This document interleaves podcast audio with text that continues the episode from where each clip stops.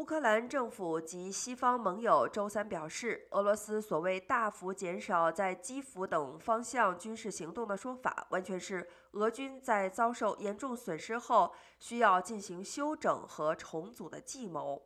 而且，俄军对乌克兰其他城市的狂轰滥炸并未收敛，